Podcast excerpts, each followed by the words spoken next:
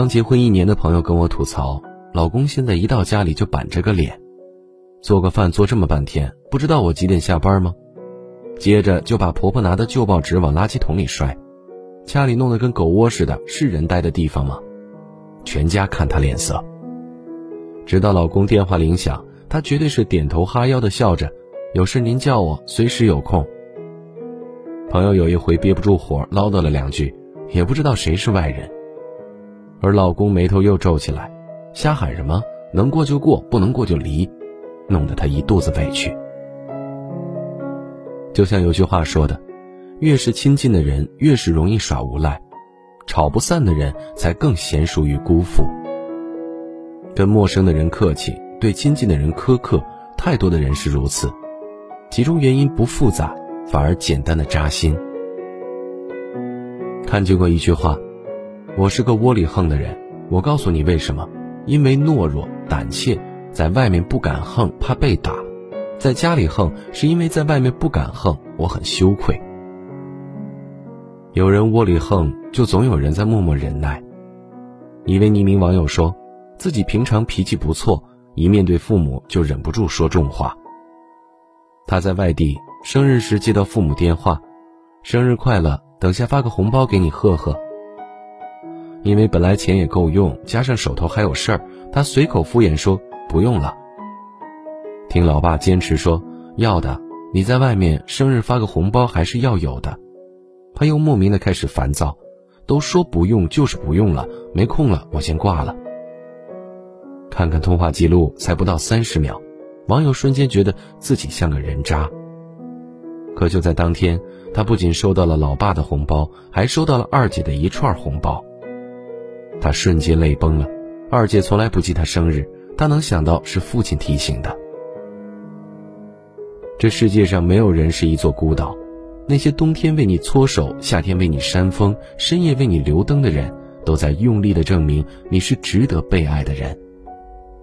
爱你的人总是想方设法保护着你，可惜我们却总在权衡着利弊。心里的苦无法消化，和外人发火，别人不惯你；和家人发火，却会被原谅。因为被爱，所以无所顾忌。一直有一种说法，跟你发脾气那是跟你亲，把你当自己人。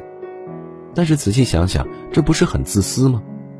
身边人的伤害更让人扎心。综艺四大名著里有个老婆吐槽老公发脾气，除了对他，就是对他自己爸妈。朋友面前他是个老好人，从来不说重话。别人凌晨要去机场，他也赶着去送，任谁看都是仗义友善。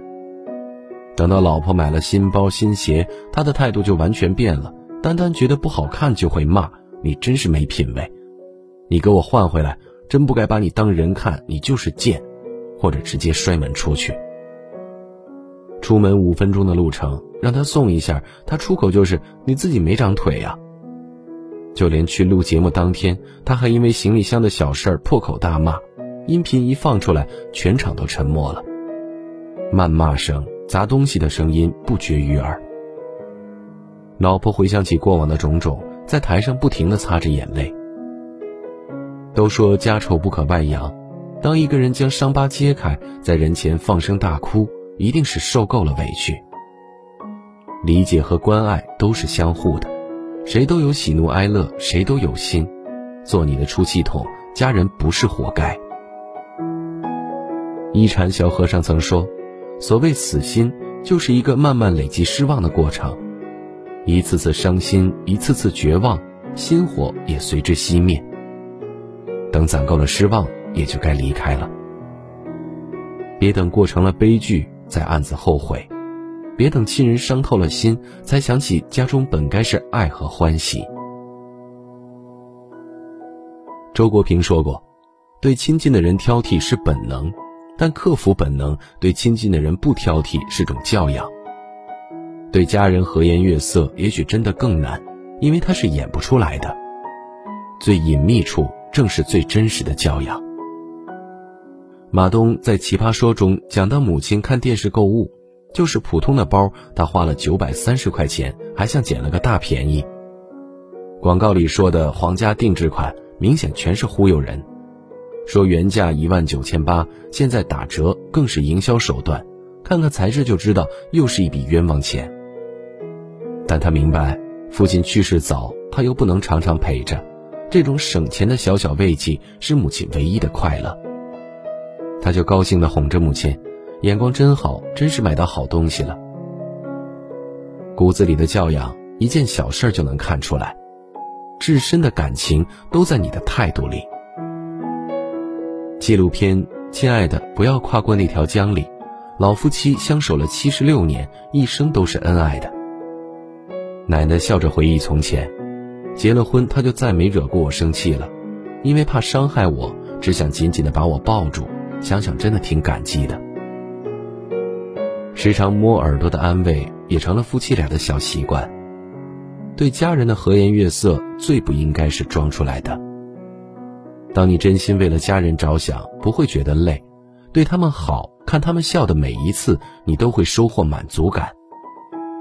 你可以放心的摘下面具，卸下伪装，那是因为爱他们就是你的本来样子。把好脾气留在家里，收获的将是最真实的幸福。世上总有你不得不讨好的人，但也总有些人是你真正喜欢的。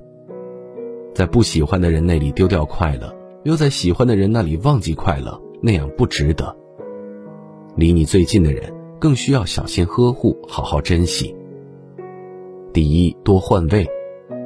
平如美堂里。饶平如劳动改造时期只能给妻子寄信，有时妻子给他写：“我很气你。”我越写越气，把笔一扔，一两个月不再来信。他想想妻子要带孩子，每天背水泥受的苦，就脾气全消，只剩下心疼。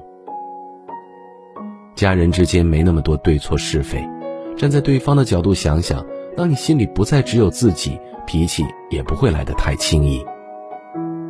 第二，多冷静。心理学有研究发现，人在愤怒的时候会出现意识狭窄现象，眼里盯着坏事儿，看不到别的，自然都是负面情绪。但只要你停下来，听听音乐，看看书，都比吵一架舒服。沉默的离开现场，或是静静的自己待着，全当是自己疗伤。等到你舒缓下来，遇事平和，面对爱的人，可以有话好好说。第三，多感恩。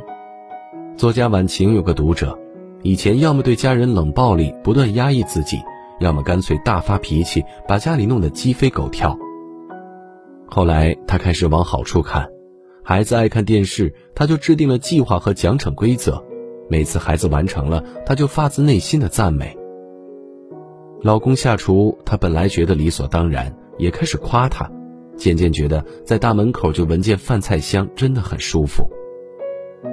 感恩多了，就造就了快乐，快乐积攒多了，好事儿就会源源不断。再讨好外人，你也不过演着他们生命中的配角；笑对身边人，你才真正主宰了自己的生活。对亲人暴躁，对外人和气，总会不知不觉失去很多。等到幡然醒悟，身边早已空无一人。